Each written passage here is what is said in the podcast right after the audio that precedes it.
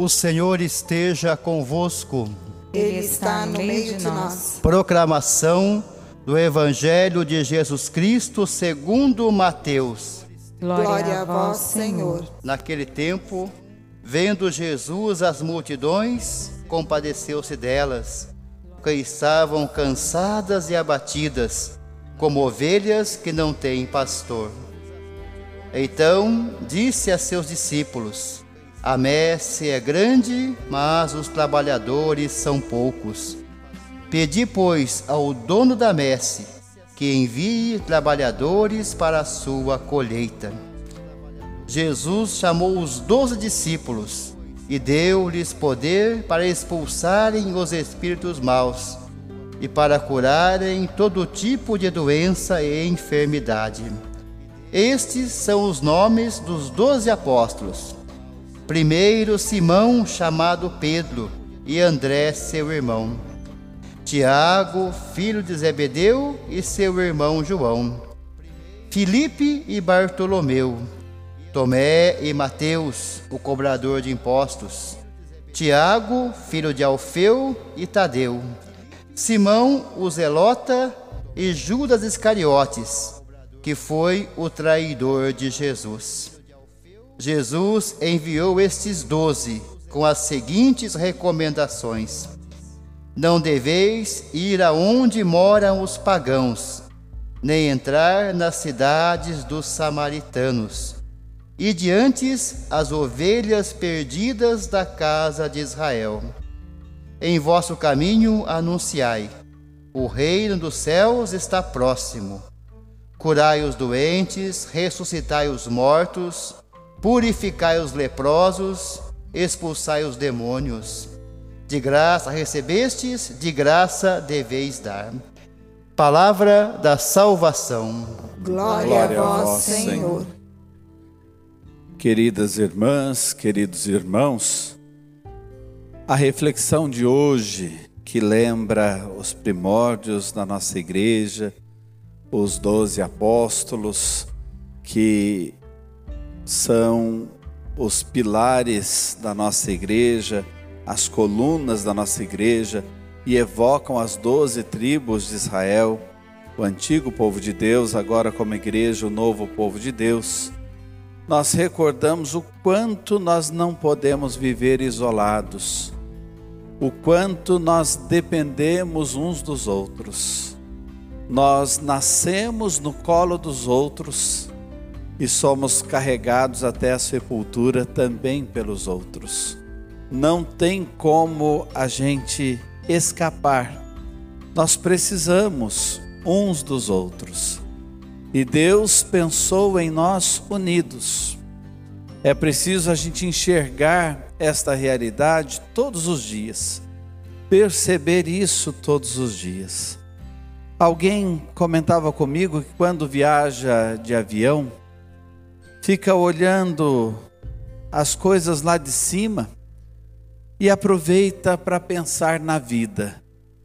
Aproveita para pensar na história que já cumpriu até então, nas pessoas que fazem parte da vida, nos afetos, enfim. E essa pessoa me disse: eu fico pensando que Deus enxerga assim o todo. Deus enxerga a totalidade. Deus enxerga em plenitude tudo que se passa conosco. Então, nas viagens eu aproveito para nas alturas pensar no pensamento de Deus. E eu achei isso muito bonito. E o que isso tem a ver com a nossa liturgia? A primeira leitura do livro do Êxodo fala de Moisés que subiu a montanha para conversar com o Senhor, para receber as ordens do Senhor. E o Senhor também fala que nos carrega nas alturas, ele nos carrega sobre asas de águia.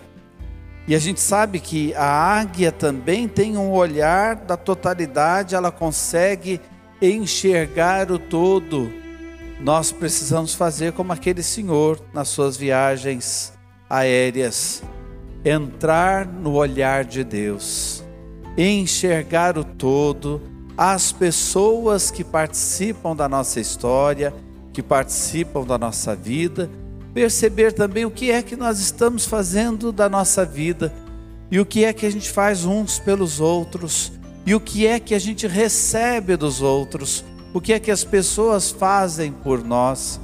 E às vezes então é preciso estar nas asas de águia que Deus é para nós, ou subir a montanha para a gente não ficar enxergando só o momento presente ou só a situação que está nos assustando, mas enxergar realmente o todo. Dos pecados capitais, o pecado que mais irrita o ser humano, irrita o outro, é a soberba. A soberba. A soberba é o contrário disso tudo que eu falei até agora. Uma pessoa soberba é aquela que pensa que ela se basta a si mesma, que ela não precisa de ninguém. E se a gente não tomar cuidado, a gente pode entrar nesse pensamento. No mundo tão individualista, onde cada um pensa por si, e existe até um provérbio que diz cada um por si, Deus por todos, não é verdade. Nós somos uns pelos outros. É impossível a gente ficar convivendo com a soberba. Ou pensar então que a gente se basta. Nós de verdade precisamos uns dos outros. Esta semana nós fizemos uma experiência linda de Corpus Christi. E em muitos lugares arrecadações foram feitas. Na nossa paróquia, talvez mais de 5 toneladas, a gente não conseguiu contar tudo até agora, mas só de alimentos, fora as outras doações. E nós vimos pessoas que não têm muito, mas ofereceram do que tinham. E ofereceram em abundância. Nós ficamos emocionados com o que nós assistimos nesses dias.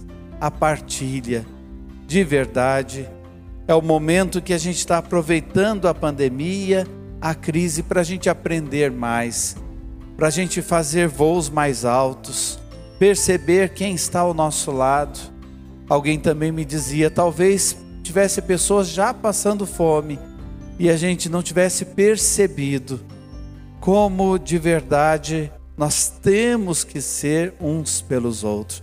E quem insiste em dizer não, não preciso de ninguém. Eu já dei o exemplo, a gente nasce no colo dos outros e é levado à sepultura pelos braços dos outros, pelas mãos dos outros. Mas pense numa pessoa que está morrendo afogada. Ela não se basta a si mesma ela vai precisar de ajuda, vai precisar de alguém que a salve do afogamento. Uma pessoa soberba, uma pessoa fechada para os outros, vai afogar nos mares da vida, vai se afogar nos mares da vida, vai viver um pouco isso. Agora, olhando com o olhar de Jesus, como é que é o olhar de Jesus? É o olhar de Deus que chegou a nós e é um olhar de compaixão. Um olhar de compaixão. O olhar de Jesus é aquele olhar específico dele. Uma compaixão que no Evangelho, todas as vezes que aparece, é com respeito aos sentimentos dele. Nenhuma vez essa palavra aparece com respeito aos sentimentos de outras pessoas. É sempre o sentimento de Jesus ele olhou com compaixão. Nós temos muitos exemplos. Quando ele se aproxima do cego, quando ele se aproxima dos leprosos, quando ele se aproxima da sepultura de Lázaro, quando ele se aproxima da viúva de Naim. E por que que essa palavra compaixão é ligada especificamente a Jesus? Porque quer dizer um amor visceral, é como um amor de mãe Sabe quando você vê uma situação e diz assim: me doeu lá dentro, eu senti dor dentro de mim. É essa compaixão que Jesus tem por nós, é esse olhar. E ele olha para aquela multidão dispersa, quem sabe mesmo no individualismo, no egoísmo. Ele olha para aquela multidão que olhava só o imediato, não enxergava para além disso e ele sente dor na alma, ele sente compaixão. Pareciam ovelhas sem pastor. E aí ele nos convida: peçam ao Senhor da messe que envie operários para a sua messe. que essa multidão entenda e perceba que nós precisamos nos unir, que uns então precisam olhar para os outros e pelos outros, que essa multidão tenha quem os guie para que não se perca. O Papa João Paulo II, agora São João Paulo II, na carta encíclica Redemptor Hominis, Redentor dos homens, ele diz: o homem é o caminho da igreja, a humanidade é o caminho da igreja. A igreja tem que chegar nas pessoas, tem que chegar em cada um, em cada uma, justamente para convocar, colocar em assembleia, para estarmos juntos. A palavra igreja quer dizer convocados em assembleia. Nós então somos chamados por Deus e a igreja chega até nós e olha para nós. Essa igreja foi querida por Jesus para nos unir, para nos congregar sob o olhar de Deus. E a igreja, olha que bonito isso, deve ser a encarnação da compaixão de Deus. A igreja deve ser a encarnação da compaixão de Jesus. E olhando para o modo como Jesus agiu, porque ele não só fala, ele age. O que ele pede, ele antes já faz. Ele convocou ali os doze. E que interessante. Quem ele convocou? Pessoas que ele enxergou não o que elas eram, mas o que elas poderiam se tornar. Porque se ele olhasse para o que elas eram, ele não iria poder contar com ninguém. Só citando rapidamente entre os nomes citados no Evangelho dos doze apóstolos, nós encontramos aí um publicano, cobrador de impostos, que é o próprio Mateus. Nós encontramos os pescadores rudes ali do mar da Galileia. Encontramos pessoas que estavam pensando em seguir Jesus por causa de um poder material. Jesus não enxerga o que essas pessoas eram.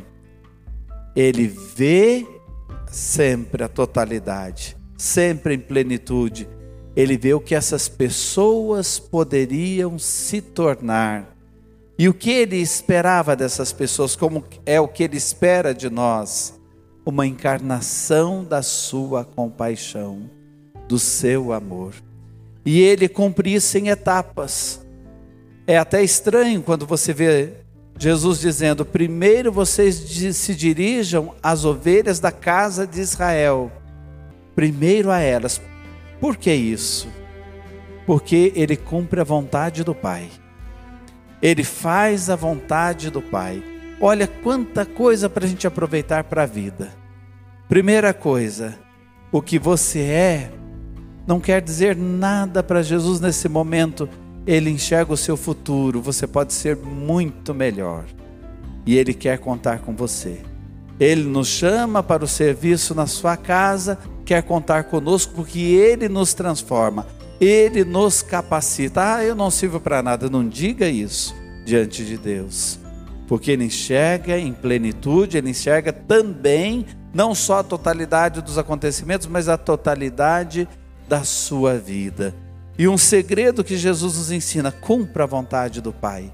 Hoje Ele quer de você esta missão, é algo menor, cumpra a vontade do Pai. Ele chama você para algo maior, cumpra a vontade do Pai. E depois uma outra coisa que a gente pode dizer, além de Jesus estar cumprindo a vontade do Pai, quando ele diz: se dirijam por enquanto às ovelhas da casa de Israel, ele também tinha que preparar aqueles homens, dar tempo ao tempo para a missão acontecer. Aqueles homens não tinham ainda uma preparação, não tinha terminado a escola com Jesus para poderem anunciar a todos e sair pregando pelo mundo afora. Como é interessante esse seguir etapas. Às vezes você pode também se cobrar de você coisas que nem Deus está pedindo nesse momento. Às vezes você pode ser mais rígido com você do que Deus. Aliás, Deus é pura misericórdia, pura compaixão, é amor de mãe por nós, é amor visceral. Nós é que às vezes somos ingratos conosco, ou na cobrança que a gente faz também na missão com relação à missão dos outros. E aí o que acontece? Essa missão vai se expandindo, porque Deus disse: vocês serão uma nação santa, um reino de sacerdotes. Essa missão vai se expandir, mas quando ela vai se expandir? Após a experiência que o povo faz da ressurreição de Jesus, da paixão, morte e ressurreição de Jesus. A partir da experiência de Pentecostes, tudo que nós vivenciamos nesses últimos dias, das grandes solenidades, é na força do Espírito que aí sim aqueles doze e nós neles partimos para a missão. A missão que deve chegar a todos, a missão que se amplia, a missão que é anunciar o amor de Deus, mais uma vez eu repito, ser encarnação desta compaixão própria de Deus, desse se doer por dentro por uma humanidade nova, por um mundo novo, aí sim, na força da ressurreição e na força do Espírito Santo, essa missão vai acontecendo pelo mundo afora.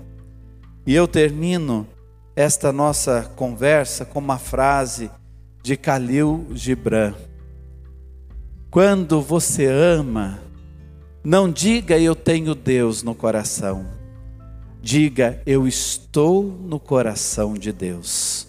Que bonito isso. Quando você ama, não diga eu tenho Deus no coração. Não. Diga eu estou no coração de Deus. Porque Deus é amor. Nós fomos chamados a vivenciar esse amor na comunhão de pessoas, como Deus é comunhão de pessoas na Santíssima Trindade e nós, mergulhados no amor de Deus, vivenciamos esta compaixão encarnada que transfigura o que a igreja deve ser em todos os tempos. E nesse, de um modo especial, nossa igreja tem vivido esta encarnação da compaixão. Quando a gente não deixa ninguém passar em vão aos nossos olhos, diante de nós, porque nossas almas sentem dor de ver alguém sofrendo. Se eu posso fazer algo, eu estou e vivo no coração de Deus, vou fazer, vou amar. Que Deus nos ajude na missão. Pedi ao Senhor da messe que envie mais pessoas que entendam isso a serviço da messe. Amém.